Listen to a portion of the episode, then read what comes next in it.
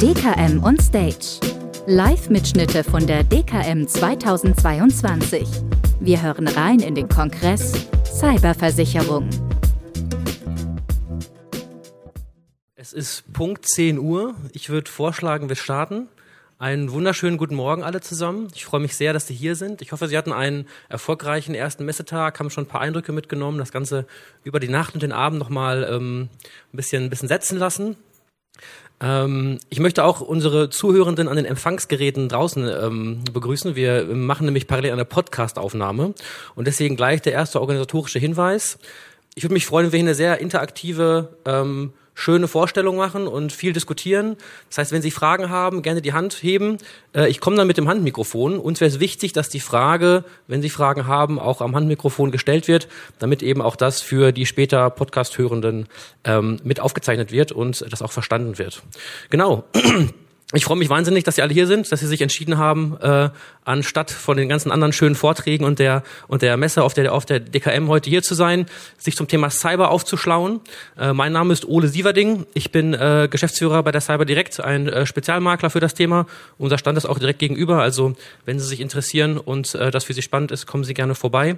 Ansonsten haben wir heute vollgepackt sechs Stunden Cyberwissen und das sowohl von Produktexperten, die sich auskennen, von Underwritern, von Schadenexperten und auch von echten IT-Lern.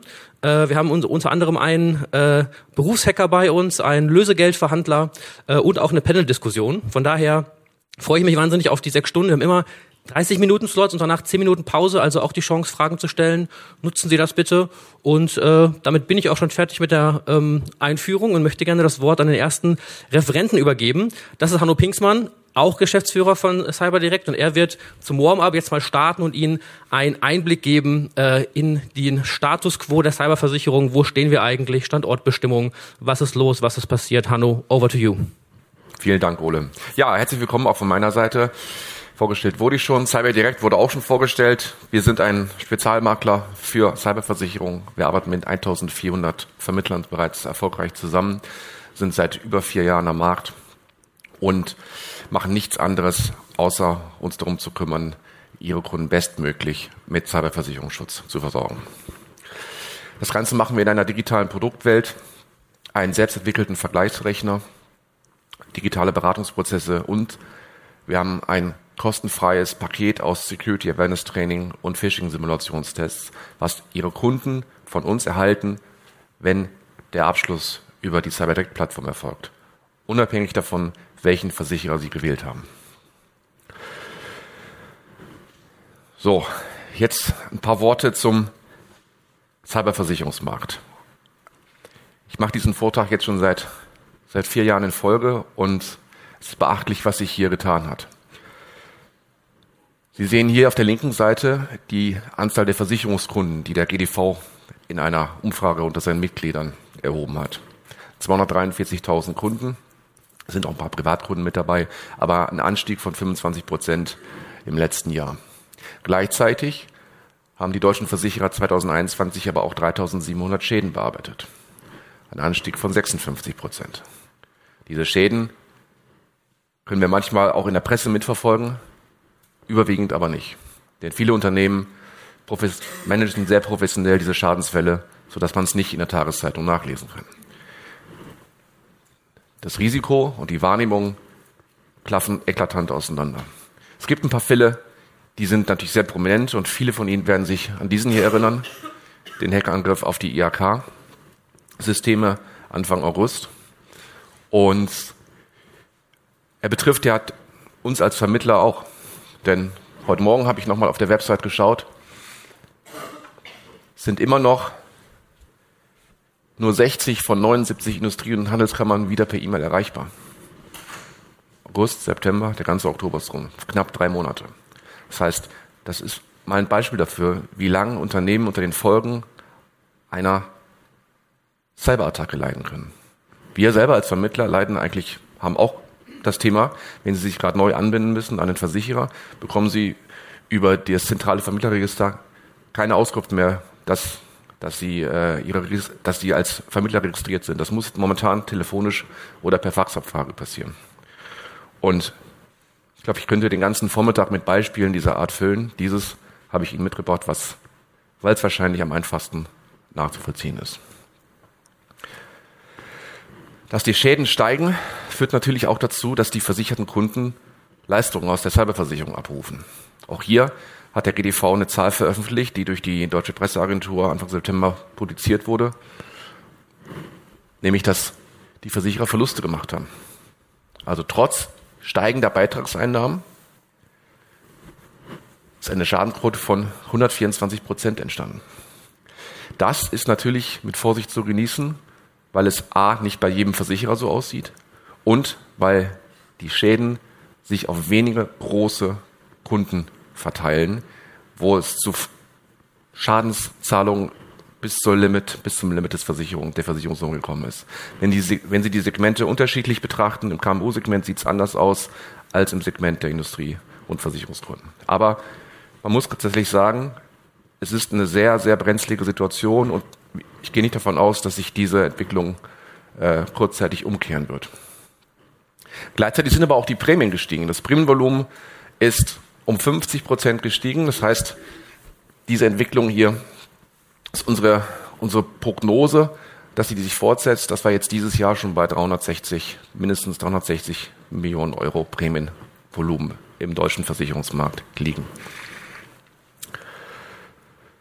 Das Wachstum auf der Cyberdirect-Plattform entwickelt sich dann ähnlich, äh, natürlich ähm, mit einer anderen Geschwindigkeit. Ähm, wir sind selber um 200 Prozent gewachsen, 2021, und warten dieses Jahr, dass das zwischen 125 und 150 Prozent liegt.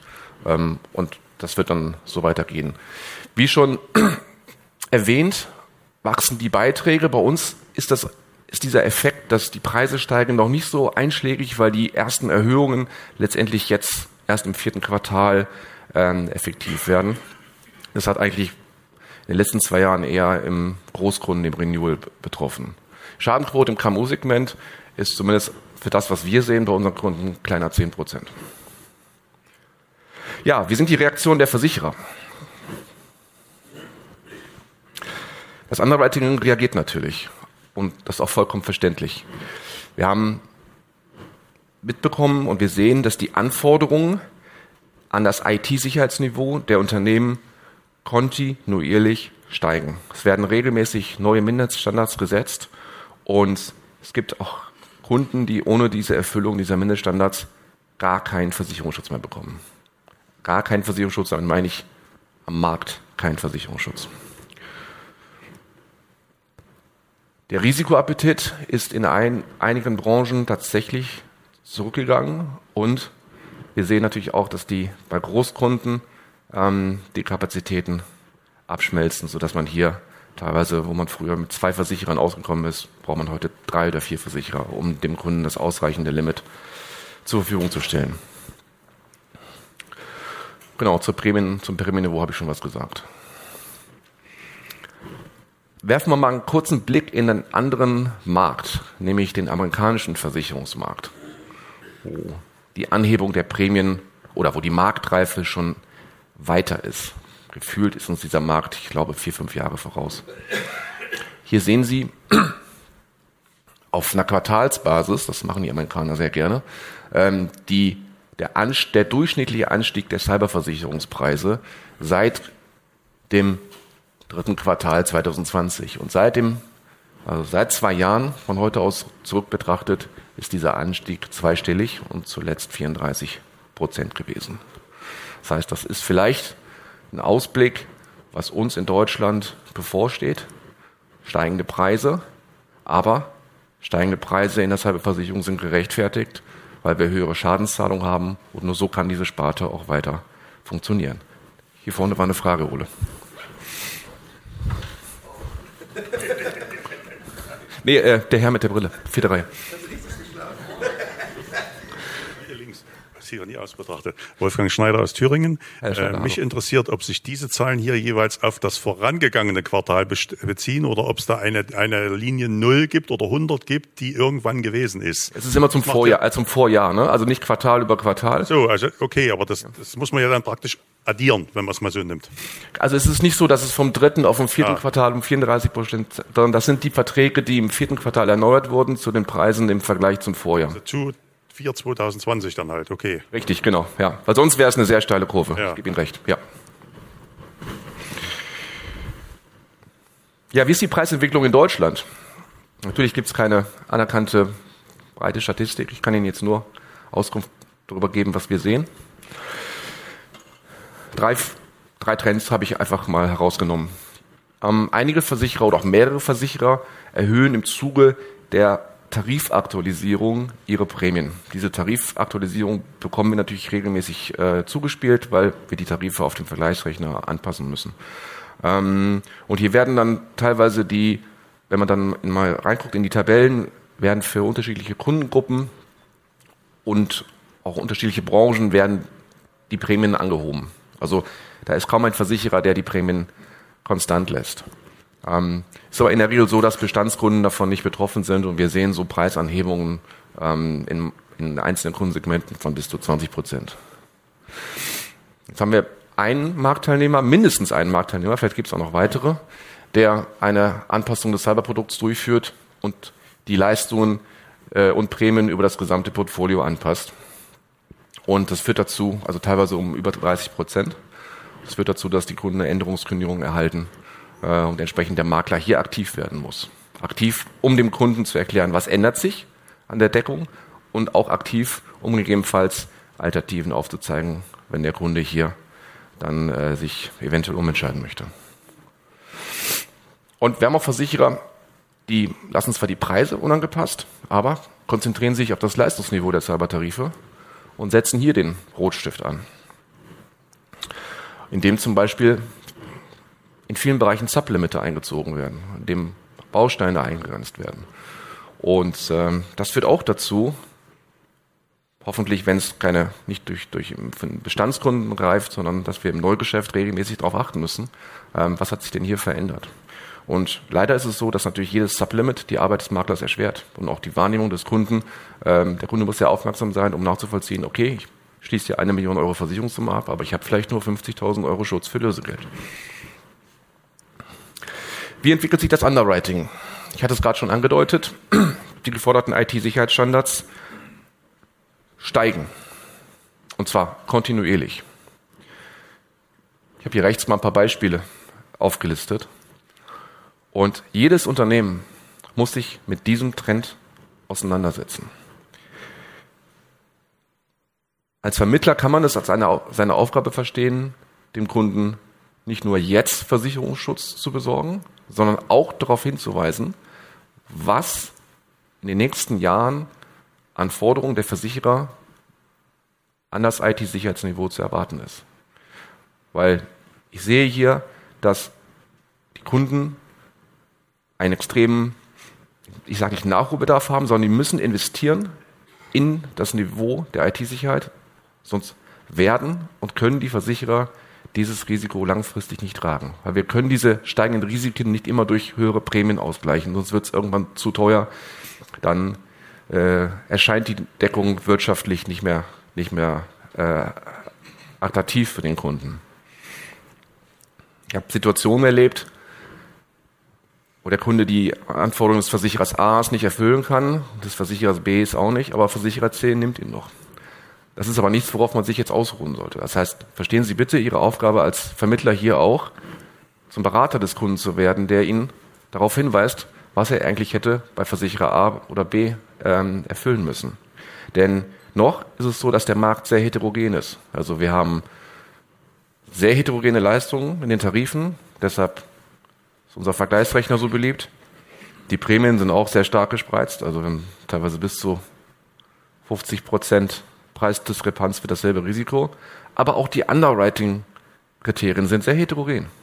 Also es gibt, äh, es gibt äh, Mindeststandards teilweise, die von einigen Versicherern äh, postuliert werden, die bei anderen Versicherern noch nicht mal im Fragebogen enthalten sind. Ja. So, auch in diesem Spektrum können Sie als Vermittler Ihrem Kunden einen sehr, sehr großen Mehrwert bieten, indem Sie ihm dort den optimalen Punkt, diesem Dreieck, aufzeigen. Genau. Was gibt's noch? Es werden zunehmend digitale Outside-In-Prüfungen äh, durchgeführt ähm, durch sogenannte ähm, äh, Scanning-Services. Es werden gibt mehrere Dienstleister, die das anbieten. Das Kunde, der Kunde kann es auch selber machen. Es gibt auch Free Open Source Software dafür im Markt. Ähm, einige Versicherer nutzen das teilweise, um die Versicherbarkeit des Kunden ähm, ähm, festzustellen. Das heißt, wenn ein gewisser Score nicht erreicht wird, dann gibt es gar kein Angebot. Ähm, dazu hören wir, glaube ich, heute im Laufe des Tages auch noch was. Und was ich schon erwähnt hatte, für Unternehmen einzelner Branchen ist es grundsätzlich schwieriger geworden, Versicherungsschutz zu finden. IT-Dienstleistungen, Finanzdienstleistungen ähm, oder auch Betreiber kritischer Infrastrukturen. In so einer harten Marktphase ist es auch nicht unüblich, dass sich Versicherer aus einzelnen Bereichen zurückzeichnen. Das heißt, Kunden, die bereits Versicherungsschutz hatten, verlieren diesen Versicherungsschutz. Das passiert aktuell bei Energieversorgern, bei Krankenhäusern, bei Gemeinden, Stadtwerken und teilweise auch nach einem Schadensfall.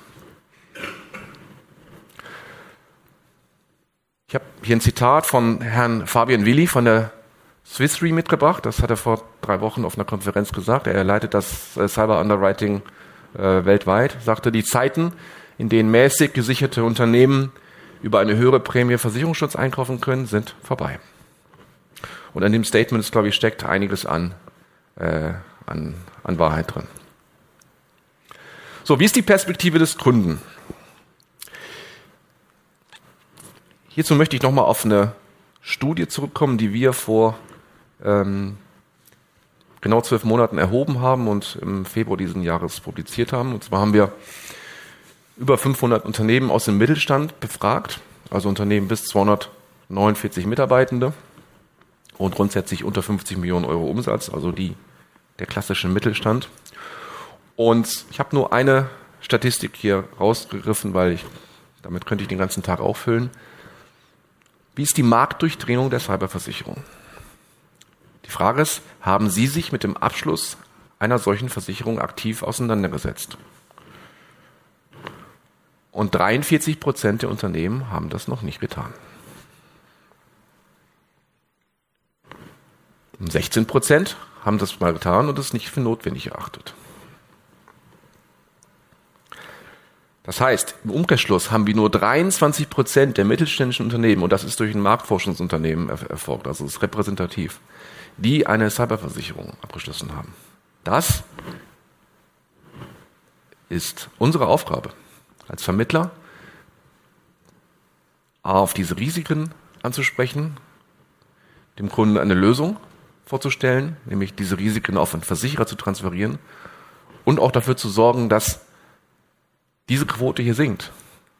Weil es gibt kein Unternehmen, was keine Cyberversicherung braucht, beziehungsweise für die eine Cyberversicherung nicht wertvoll ist. Vielleicht ist es der Obsthändler auf dem Wochenmarkt, der Bargeld annimmt und ihnen quasi eine handgeschriebene Quittung in die Hand drückt. Der könnte wahrscheinlich auch weiterarbeiten, wenn sein Computer äh, blockiert ist. Aber ansonsten kann ich mir da wenig Unternehmen vorstellen. Natürlich ist das alles nicht ganz so einfach.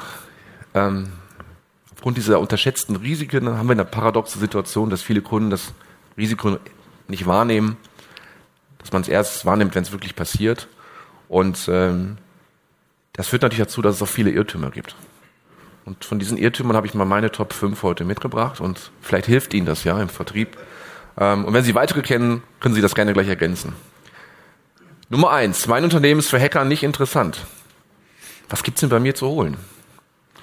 Ja, der Irrglaube ist hier, dass man davon ausgeht, das Unternehmen ist nicht besonders groß, nicht besonders wertvoll. Wer von Ihnen kennt den Begriff Ransomware? Super. Ich würde sagen, die Hälfte der Kollegen. Ransomware ist eigentlich nur übersetzt, ist eine Schadsoftware, um Lösegeld zu erpressen. Das betrifft 90 Prozent der Angriffe. Das heißt, diese Software, wenn man die sich einfängt, über eine Phishing-E-Mail, über, über einen anderen Weg, verschlüsselt alle Daten auf dem PC in dem IT-System des Unternehmens. So, und wer kann denn ohne seine Kundendaten weiterarbeiten? Auftragsdaten, Rechnungsdaten, Mitarbeiterdaten, Gehaltsdaten und so weiter. Damit Sie diese Daten wiederbekommen, müssen Sie dann an den Hacker Lösegeld bezahlen, beziehungsweise müssen einen IT-Spezialisten einstellen, der Ihnen hilft, diesen, dieses ganze Chaos wieder zu beseitigen. Und das dauert teilweise Wochen. Jedes Unternehmen ist damit erpressbar. Deshalb ist das ein Irrtum, dass sie nicht interessant sind. Und die Angriffe werden teilweise gestreut, indem sich der, der Hacker die Schadsoftware irgendwo besorgt, sich dann eine E-Mail-Liste mit, sagen wir, drei Millionen E-Mails besorgt und dann einfach nur darauf wartet, dass irgendwo in Deutschland ein mittelständisches Unternehmen auf diese E-Mail klickt und seine Systeme verschlüsselt. Irrtum Nummer zwei. Meine Daten werden sicher in der Cloud verarbeitet. Das ist grundsätzlich nicht falsch. Die Cloud-Dienstleister tun auch vieles daran, ihre Systeme zu verkaufen und auch als fortschrittlich beim Kunden zu positionieren. Und natürlich sind die Daten auch sicherer in der Cloud als im Server in meinem Keller. Aber nur weil die Daten in der Cloud liegen, sind Sie als Unternehmer nicht mehr verantwortlich, sind nicht mehr dafür verantwortlich. Das ist ein Irrglaube, der sich bei vielen durchsetzt. Wir haben einen Datenschutz in Deutschland oder in Europa, der extrem hart ist. Das heißt, ich als Unternehmen bin dafür verantwortlich, die Daten meiner Kunden sicher zu speichern. Und das kann ich nicht, diese gesetzliche Pflicht kann ich nicht auf den Cloud-Dienstleister auslagern. Das heißt, machen wir mal ein Beispiel. Auch wenn ich Steuerberater bin und habe quasi die Gehaltsdaten von 4000 Mandanten bei der Dativ in der Cloud gespeichert. Und natürlich sagt mir die Dativ, das ist super sicher. Wenn es zu einem Hackerangriff kommt, der vielleicht dazu führt, dass die Daten zerstört werden oder teilweise nicht verfügbar sind oder teilweise veröffentlicht werden, dann bin ich gegenüber meinen Mandanten verantwortlich. Ich bin schadensersatzpflichtig gegenüber den Mandanten, wenn sie das durchsetzen wollen. Ich kann versuchen, mir das Geld später von der Dativ wiederzuholen oder von Amazon Web Services oder von Google Cloud Services. Das kann jeder gerne versuchen, aber ich habe erstmal den Haftpflichtschaden. Ich habe den Gerichtsprozess, der teilweise drei Jahre dauern kann. So, und hier springt natürlich auch die Cyberversicherung ein. Irrtum Nummer drei. Ich habe ein Backup, kann nichts passieren. Alles super. Natürlich ist ein Backup wichtig. Es ist eine der Mindestvoraussetzungen, ohne die Sie keinen einzigen äh, Cyberversicherungsvertrag mehr in Deutschland bekommen.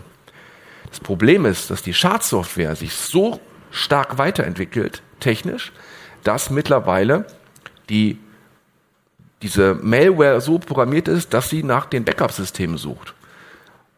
Weil wenn jeder Kunde ein Backup hat und danach mit einem IT-Dienstleister nach drei, vier Tagen wieder arbeitsfähig ist, dann gibt es kein Lösegeld für den Erpresser. Also sind die Software-Systeme so weiterentwickelt worden. Es wird jetzt sehr technisch, aber es geht hin von, dass der, die Schadsoftware nach der, nach der Schnittstelle sucht zum Backup-Server, nach den Repositories, um die zu löschen, dass man zwar ein Backup hat, aber es nicht verwenden kann.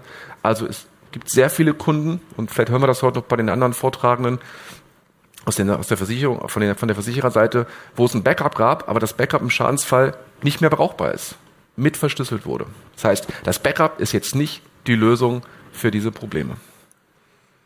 Nummer vier. Zur Not muss ich eben Lösegeld zahlen. Höre ich sehr häufig. 500 Dollar habe ich gezahlt. Alles gut.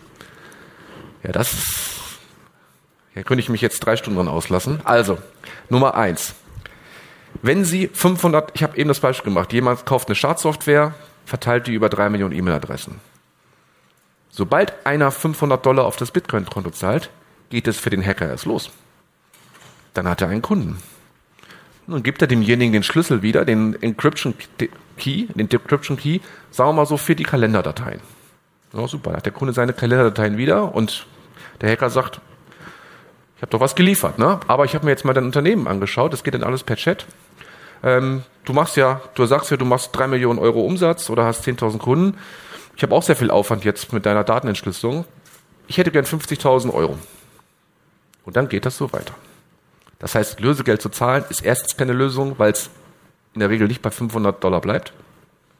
Zweitens haben sie natürlich damit die Ursache nicht äh, gefunden und bereinigt, warum ihre Daten verschlüsselt wurden. Plus der Schaden, der Datenschutz, die Datenschutzverletzung ist ja trotzdem eingetreten. Also das ist keine Ausrede, das würde ich keinem Kunden so durchgehen lassen. Und der fünfte Irrtum, meine IT-Systeme sind sicher. Ich investiere seit Jahren Geld. Ich habe einen tollen Partner, ein IT-Systemhaus. Ich habe hier ähm, von den besten Herstellern der Welt habe ich hier IT, äh, äh, habe ich hier ja, Schutzsysteme eingekauft. Das ist erstmal ein Kunde, mit, der schon ein gewisses Niveau hat, mit dem wir auch gerne arbeiten. Das Problem ist, dass die Dienstleister, die diese Schutzsysteme verkaufen, propagieren, dass es damit das Problem gelöst ist. Aber das Problem ist damit nicht gelöst. Es gibt sehr, es gibt nie hundertprozentige Sicherheit. Es gibt die Schwachstelle des Menschen, der versehentlich auf eine Bewerbung klickt, die montags morgens reinkommt, vielleicht mit einem hübschen Foto von einer hübschen Frau oder einem hübschen Mann, äh, oder vielleicht, weil man sonst auch gar keine Bewerbung mehr kriegt. Ähm, und es, wenn Sie das mal vergleichen mit anderen Lebenssituationen und Versicherungsbereichen, wie ist denn das im Kfz-Bereich? Sie fahren, mittlerweile fahren wir Autos, die sind so, sicher, die haben 100 Airbags, ne? ABS, EPS, können selber fahren sogar. Der Fahrer hat Schadensfreiheitsklasse 30. Trotzdem schließt er für sein Auto eine Vollkaskoversicherung ab, um für den BMW 80.000 Euro Neuwert wiederzubekommen. Ich könnte Ihnen aus unserer Kundendatenbank viele Unternehmen nennen. Da ist die Summe der Vollkaskoprämien für den Fuhrpark der Firmenwagen doppelt so hoch wie das, was die Cyberversicherung kostet. Warum glaubt man denn hier, dass es hundertprozentige Sicherheit gibt, aber in allen anderen Bereichen Feuer, Sach, Straßenverkehr nicht? Ich glaube, die Antwort können wir heute noch diskutieren. Für mich hängt es mit der Marktreife zusammen, dass es einfach noch nicht so häufig passiert ist. Ja, was ist der Ausblick? Hier mal auch mit freundlicher Unterstützung der Swiss Re eine Prognose. 20 Prozent pro Jahr erwartet der Rückversicherer das Wachstum der Prämien. Das heißt, von einem Niveau weltweit, wo wir jetzt waren, 21 bei 10 Milliarden, werden wir wahrscheinlich bis 25 bei über 23 Milliarden sein. Das sind Dollar, aber das ist egal. Die, die Wachstumskurve ist das Entscheidende, was ich hier zeigen wollte. Und das ist eine Prognose ohne Preissteigerung. Das ist das rein organische Wachstum. Das heißt, wenn Sie das jetzt nochmal mit den Preissteigerungen addieren, kämen wir wahrscheinlich, wenn wir die letzten US-Zahlen, die sind 34 Prozent der Quartalsraten äh, ähm, ähm, annehmen, kommen wir auf 50 Prozent pro Jahr. Spannender Markt und es ist ratsam, sich hier zu, zu engagieren und es kann, glaube ich, auch attraktiv sein für den Vermittler. Schadensbelastung wird weiter hoch bleiben, denn die Angriffsmuster entwickeln sich weiter. Hab, vorgestern war ich auf einer IT-Sicherheitsmesse in Nürnberg, da sagte mir ein Geschäftsführer eines Spezialunternehmens, was IT-Forensik macht im, im Aerospace-Bereich. Wir werden nie hinterherkommen. Wir können nur gucken, dass wir schnell genug nachrüsten. Und das sind Spezialisten und jetzt transferieren Sie diese Aussage mal auf den normalen mittelständischen Unternehmer. Genau. Preise und Leistungen der Cyberversicherung werden nicht besser, sondern die Anbieter werden sich tendenziell auf ein nachhaltiges und auch auskömmliches Maß reduzieren. Das heißt, Firmen, die jetzt noch warten, sagen, ja, Cyberversicherung, ja gut, lassen Sie uns mal im Sommer nächsten Jahr sprechen. Für die wird es nicht besser. Und ich kann Ihnen garantieren, wir haben Kunden bei uns im Portfolio, die haben wir vor drei Jahren versichert, die würden heute keine Versicherung mehr bekommen, weil vielleicht die Branche oder auch das IT-Sicherheitsniveau heute nicht mehr in den jetzigen Underwriting-Appetit äh, ähm, passen. Das kann ich nur als Aufforderung äh, nochmal an Sie richten. Sprechen Sie Ihre Kunden bitte aktiv an. Kümmern Sie sich um das Thema Cyberversicherung, auch vor dem Hintergrund der, der, der Verantwortung, die man als Vermittler trägt und auch der Haftung, in der man teilweise steht, ist es ratsam, den Kunden diesen Vorschlag zu machen. Wir helfen dabei. Wir sind mit sogar mittlerweile mit fünf Kollegen hier auf der Messe. Der Stand ist direkt gegenüber. Wenn Sie in einer der Pausen heute mal vorbeikommen wollen, werfen Sie einen Blick auf unseren neuen Vergleichsrechner. Scannen Sie gerne meine Visitenkarte ab. Und ähm, ich freue mich jetzt erstmal, dass äh, wir die Zeit gefunden haben, darüber zu diskutieren. Und für Fragen ist natürlich auch noch Zeit. Und herzlichen Dank für Ihre Aufmerksamkeit.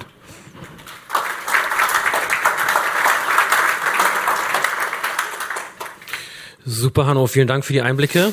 Ja, liebe Zuhörende, jetzt sind Sie gefragt. Gibt es Fragen aus dem Panel? Wie gesagt, bitte einmal die Hand heben.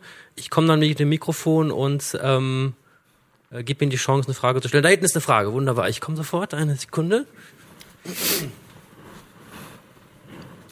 Kurz Name und Unternehmen sagen.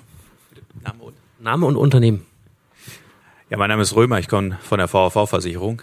Hallo. Ähm, hallo. Ja, ähm, also ich berate auch viele Kunden bei uns im Mittelstand und ähm, hätte aber eher eine Frage erstmal zu Ihrem Unternehmen. Ja, unterstützen Sie den Vermittler auch im Schadenfall? Ja, ist das auch ein Thema für Sie?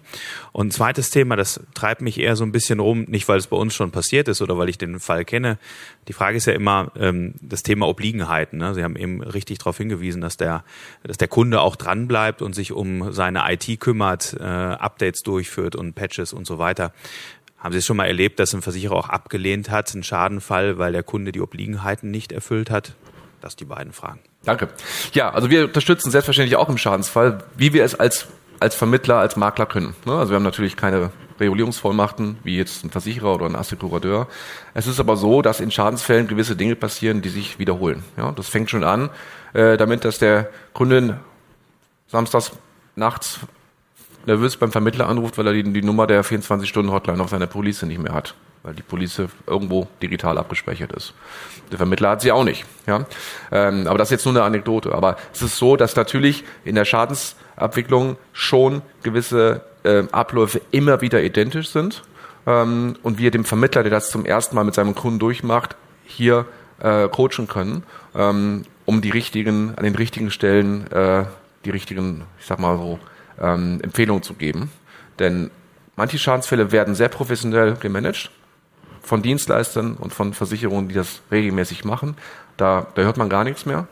Ähm, bei manchen Schadensfällen, äh, da geht's schon los, dass an der Hotline, das muss ich leider mal so sagen hier, äh, äh, an der Hotline, der, wo der Kunde anruft, äh, der Mitarbeiter gar nicht weiß, äh, was, ja, also, also was er tun soll. Ja.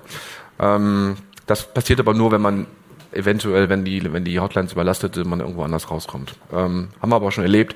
Ich habe auch schon erlebt, dass ein Makler anruft und sagt, ich möchte eine Schadensnummer haben und kommt dann beim IT-Forensik-Dienstleister raus. Ne? Und da weiß niemand, wie man eine Schadensnummer vergibt, ne? weil der Makler einfach nur sein, seiner Aufgabe nachkommen wollte. Aber hier gibt es sehr viel prozessuale Unterstützung, die ein Makler leisten kann. Ähm, das zweite Thema Obliegenheiten. Ähm, bei uns im Portfolio haben wir es noch nicht erlebt, aber im Markt äh, gibt es Schadensfälle, die, äh, die uns bekannt sind, dass der Vermittler aufgrund der Verletzung von Obliegenheiten, wenn zum Beispiel sagen wir so, das Thema Patch-Management eine Obliegenheit ist und das ist kausal zusammenhängt mit dem, dem Schadensfall, dann die Leistung kürzt. Ja. Aber ähm, da gibt es einen Unterschied. Bei den Obliegenheiten kann er die Leistung kürzen oder quoteln.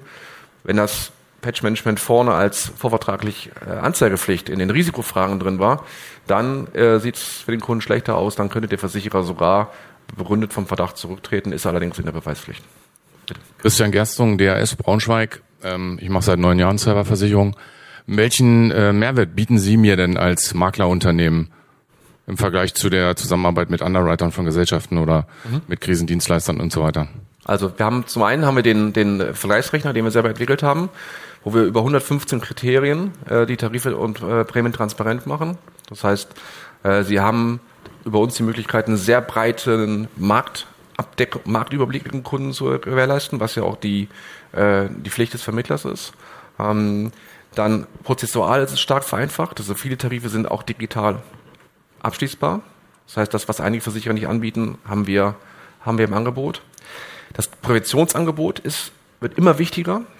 Also das Thema Sicherheit, ähm, Security Awareness Trainings, Phishing Test ist bei uns anbieterneutral mit drin. Es gibt Versicherer, die bieten das auch an, werben damit auch sehr aktiv. Ich finde aber, ein Cyberversicherungstarif sollte nicht empfohlen werden aufgrund der Tatsache, weil jetzt der eine Anbieter auch noch irgendwie so ein, so ein, so ein Training mit anbietet. Wir haben das quasi entkoppelt, bieten das selber an als eigene Leistung und bieten das teilweise für größere Maklerhäuser auch an, dass dieses Training im Look and Feel des Maklerhauses mit dem Logo des Maklerhauses angeboten werden kann. Und das dritte ist etwas, was immer relevanter wird. Wir machen Tag, Tag ein, Tag aus nichts anderes außer Cyberversicherung. Und der Markt entwickelt sich sehr schnell. Also diese Entwicklungen, die wir hier gerade gesehen haben, die sind teilweise gerade mal neun Monate alt.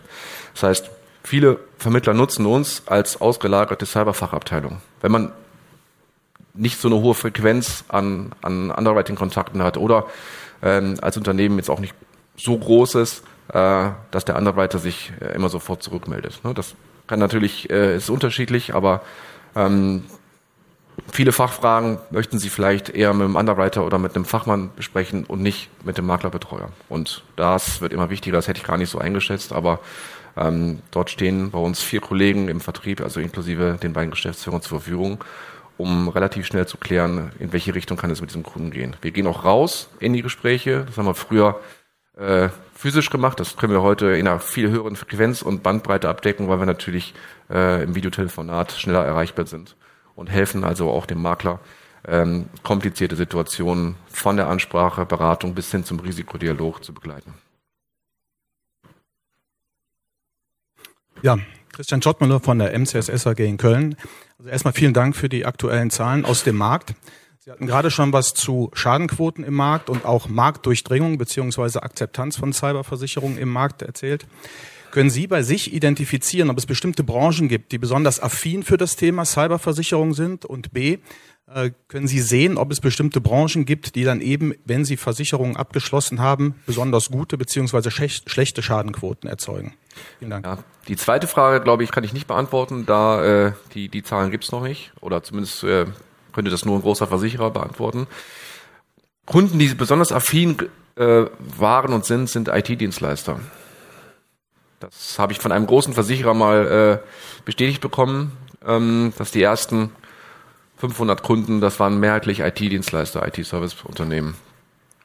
Ansonsten ähm, ist es so, dass sich gerade bei Unternehmen im produzierenden Gewerbe jetzt umgesprochen hat, was äh, wie schwerwiegend Cyberattacken sein können, weil ein Großteil dieser Schadenszahlungen, das habe ich eben, ähm, glaube ich, nicht erwähnt, kommt aus Betriebsunterbrechungsschäden zustande. Die werden in der Cyberversicherung auch gedeckt. Und ähm, ich sehe aber ansonsten eine ähm, keine keine besondere Branche, die hervorsticht. Äh, es gibt sehr viele Branchen, äh, die wo die wo die Affinität sehr gering ist. Das ist Handwerk zum Beispiel, ne? weil man davon ausgeht, Mensch, was, ne? ich kann weiterarbeiten. Ne? Ähm, und das, äh, das ist auch eine Aufklärungsarbeit, die, die geleistet werden muss. Ne? Aber ich würde jetzt, glaube ich, lügen, wenn ich sage, Ärzte sind affiner als Steuerberater. Das, das können wir, das können wir nicht beurteilen. Ja.